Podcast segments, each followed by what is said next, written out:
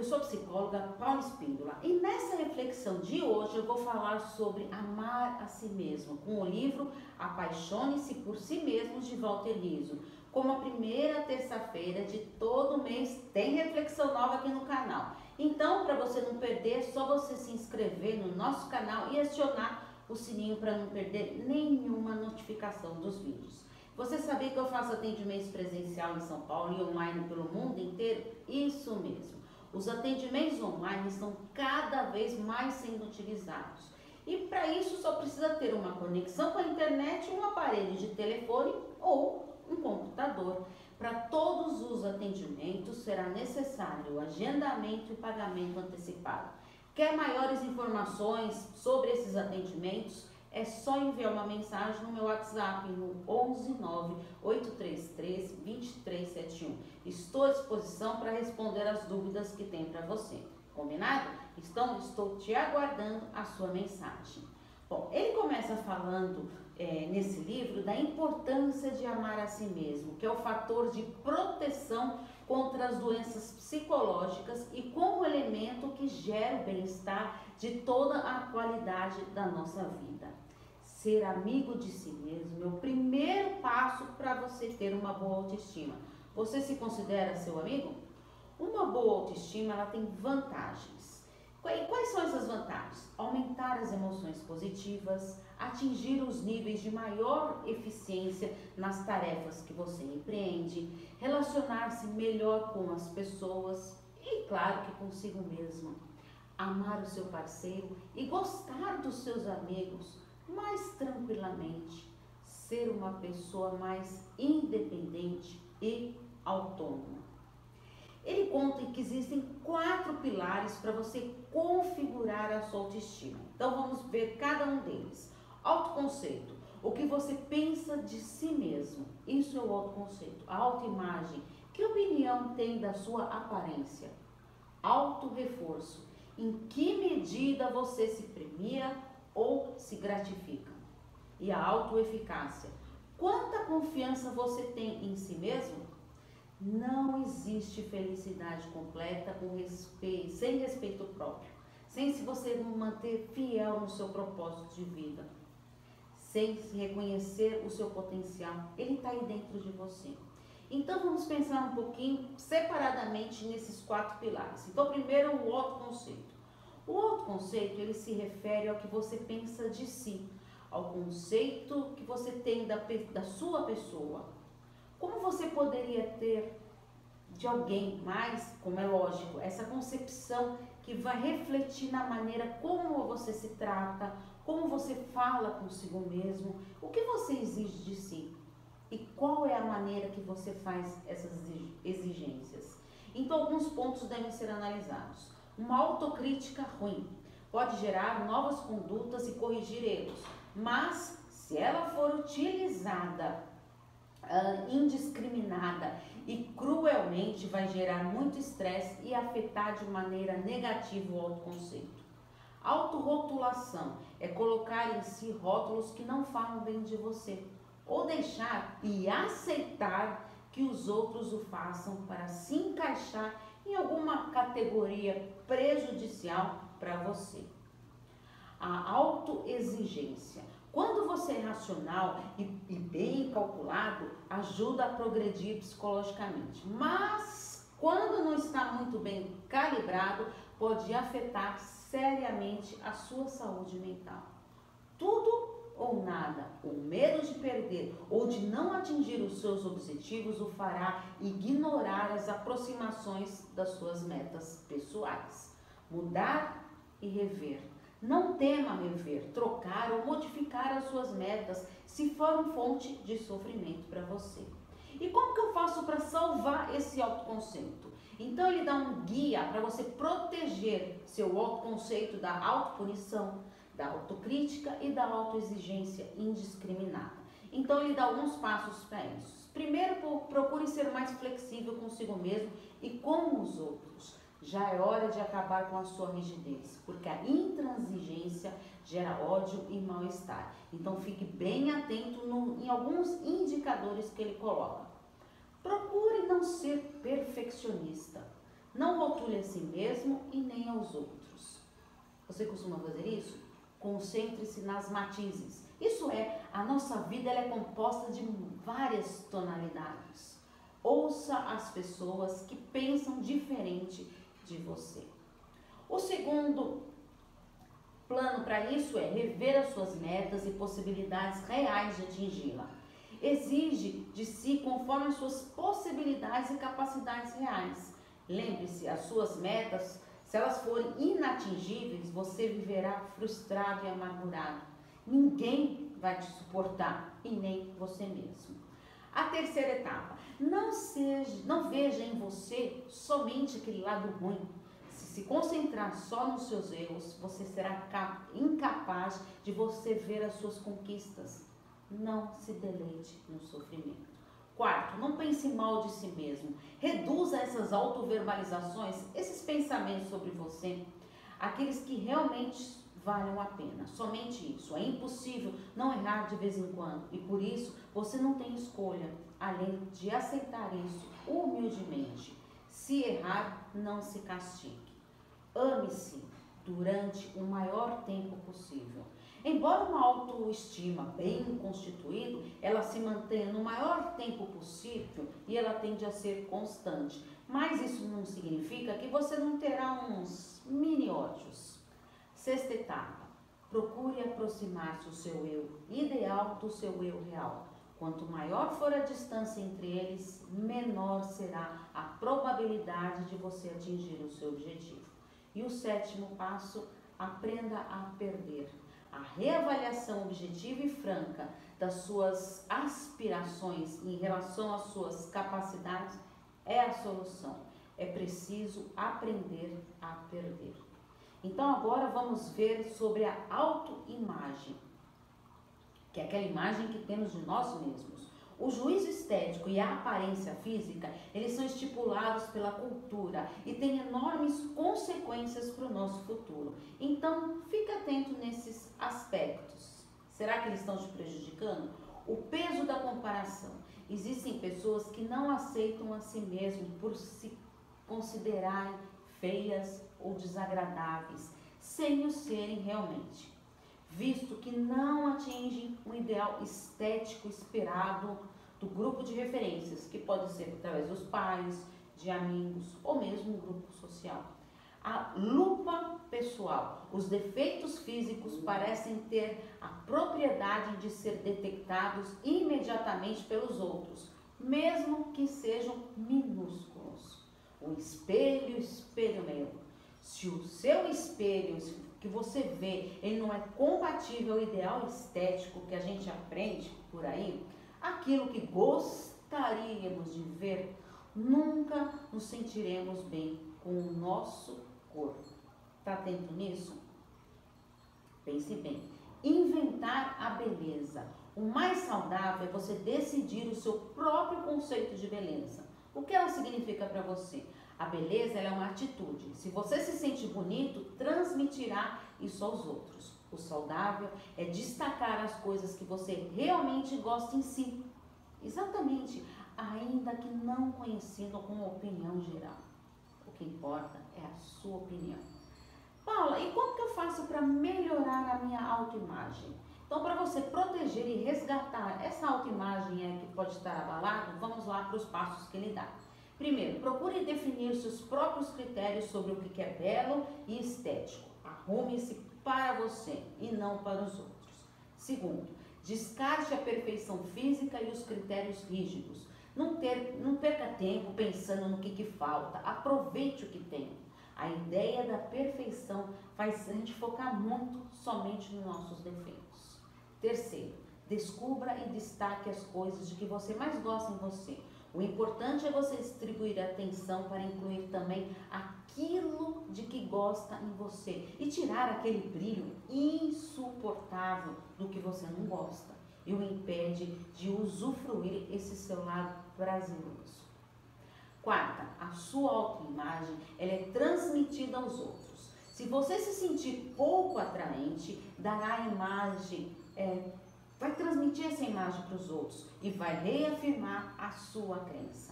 Quinto, a aparência física é apenas um dos componentes da sua autoimagem. Você tem muitas opções para se amar e parar de ficar insultando o espelho cada vez que você se olha. Sexto, não aumente o que você não gosta em você.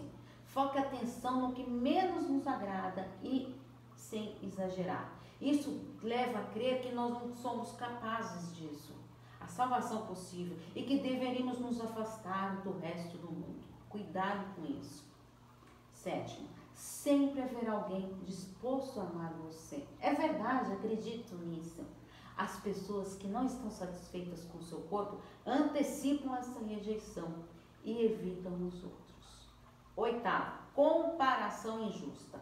Para que a sua autoestima, a sua autoestima ela funcione bem, você deve ter uma aprovação especial, uma conformidade do seu próprio eu consigo mesmo. Está preparado para isso? Então agora vamos para o auto-reforço. Auto-reforço? Como assim? Tenha cuidado para você não perder a capacidade de vibrar e de se emocionar. Assim você vai criar uma coraça e se acostumará com o rotineiro. Então fique atento nesses aspectos. A filosofia hedonista que quer dizer isso? O hedonismo ele significa prazer, satisfação, gozo e bem-estar. A filosofia hedonista implica no estilo de vida voltado para a busca do prazer e do proveito das coisas boas que nos cercam. E você, a sua filosofia hedonista? Conduta de exploração. Quando o comum se torna um ritual, é hora de você explorar o quanto antes aquilo que é mais previsível for para a sua vida mas cuidado, que isso pode ser um tédio se você ficar somente nesse ritual. A capacidade de sentir, sinto, logo existo. Embora os sentimentos possam ser um canal próprio de reconhecimento e tradução, eles podem ser facilitados ou complicados pela influência dos nossos pensamentos. Um caso de restrição emocional da alegria Muitas pessoas estão preocupadas com os excessos, nem sequer são capazes de desfrutar do mínimo. Pensa nisso. Autoelogio. O que dizemos a nós mesmos determina em grande parte a nossa maneira de sentir e de agir. O autoelogio é uma maneira positiva e construtiva de falar de si mesmo e de se parabenizar quando acreditar ter feito as coisas direito ou da melhor maneira para você. Existem três crenças irracionais que nos impedem de nos parabenizarmos. Então, vou falar de algumas delas. Não mereço ou não foi grande coisa. Você fala essa frase para você? Se tiver reconhecimento, congratulações honestas e francas, não os despreze. Não dê a entender que está sendo enganado. Era meu dever ou era a minha obrigação? Hum, seu primeiro dever é para consigo mesmo. E a terceira, elogiar-se é sempre de mau gosto. Elogiar-se, ainda junto com a sua, faz parte da sua autoconservação. E o que fazer para elogiar a si mesmo? O, passos importantes para você ter a consciência desse diálogo interno. Do que você diz para si mesmo? Eu posso me parabenizar pelo que eu quiser, visto que cada um determina os seus padrões. Quais são os seus padrões? Já determinou? Adquirir o saudável costume de se elogiar. Então, o primeiro passo é você ter consciência de como você trata a si mesmo e do que você diz de si. O que você costuma falar de si? O segundo passo é você prestar mais atenção, ver se você se elogia ou não quando faz alguma coisa boa. Você tem esse hábito? Terceiro passo, administrar o autoelogio em voz baixa até que você transforme esse pensamento numa linguagem interna. E o quarto passo é você treinar bastante. Por meio dessa prática de repetição, o ato ele vai se tornando automático. E você deve estar se perguntando, como que eu faço para melhorar o meu auto-reforço? Primeiro tem Tire tempo para você aproveitar. Tenha momentos de lazer e investimento na sua saúde mental. Segundo, decida viver de uma maneira hedonista. A busca do prazer é uma condição saudável para você ser um humano maravilhoso. Busque dentro de si essa paixão esquecida. O terceiro ponto, não racionalize tanto as emoções agradáveis. A ideia não é negar a importância do nosso pensamento, mas apreciar, apreciar mesmo os pequenos momentos. Você faz isso? Quarto, ative o autoelogio e ponha para funcionar. Recompensar renova o nosso espírito e o organismo ele se anima a gente a seguir em frente, vivendo cada vez melhor. Quinto, seja modesto, mas não exagere. Não esconda os seus atributos nem os renegue. Sexto, agrade a si mesmo. Agradar-se é ser emocionalmente inteligente. Você faz isso? Sétimo, lute contra a repressão psicológica e afetiva. Não existe felicidade quando a nossa repressão ela se instala aqui dentro da nossa mente. Autoeficácia.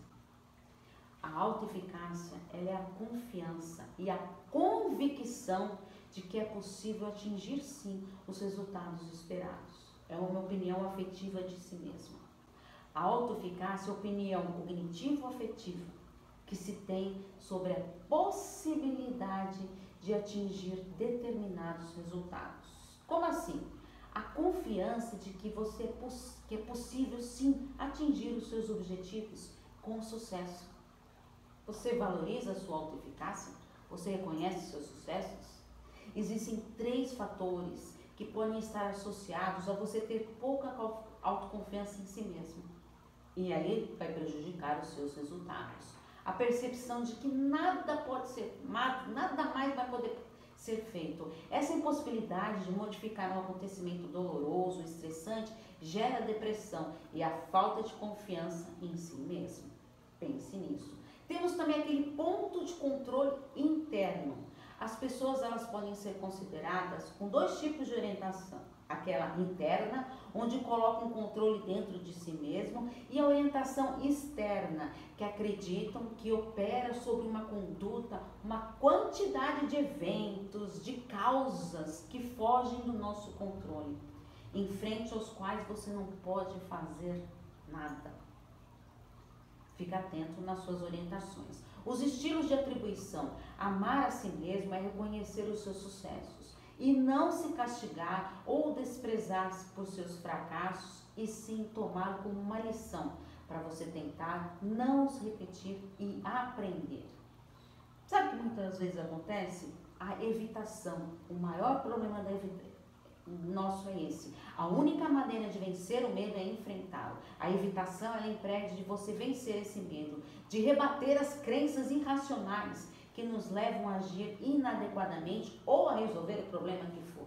Se você quiser superar as suas inseguranças, você terá de testar e se expor. A evitação oferece um alívio imediato, mas a longo prazo ela acaba reforçando os seus esquemas de insegurança e até de depreciação própria.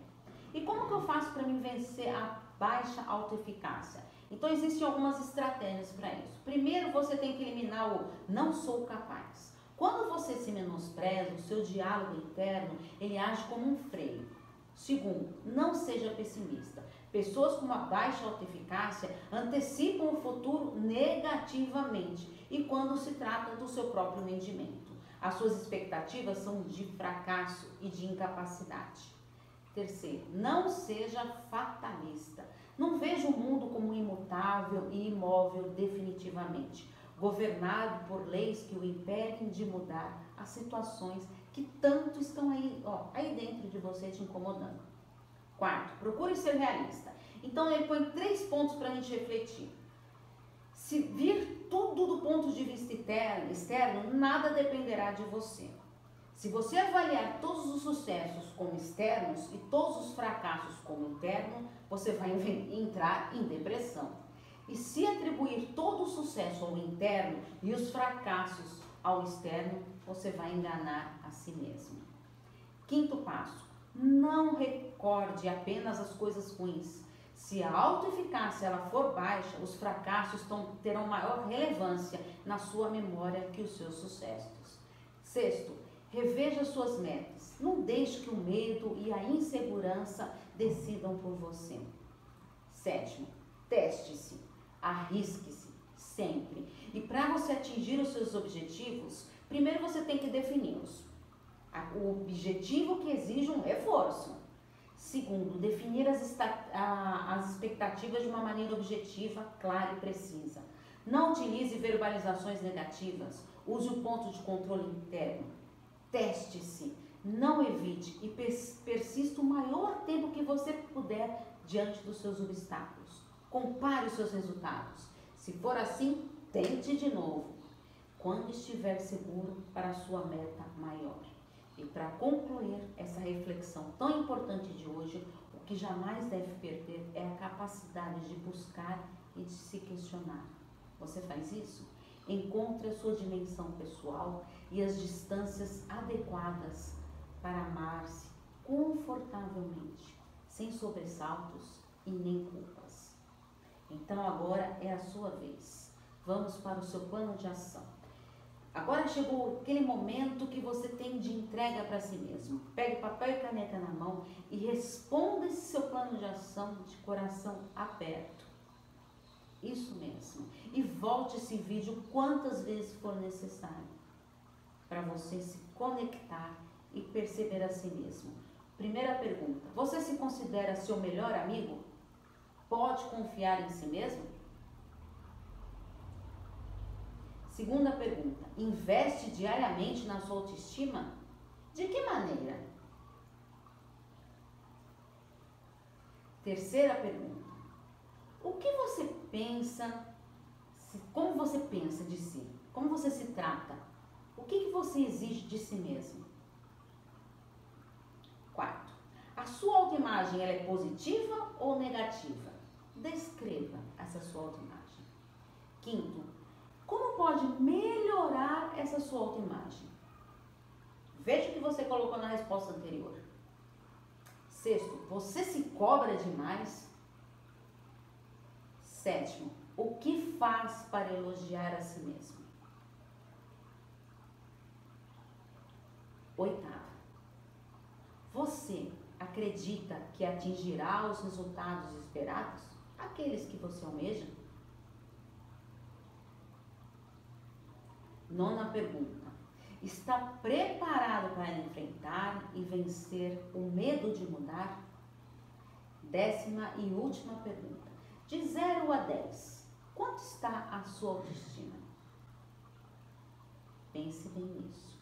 Aproveito para te convidar a se inscrever no canal do YouTube para você não perder nenhuma reflexão de livro e os demais livros.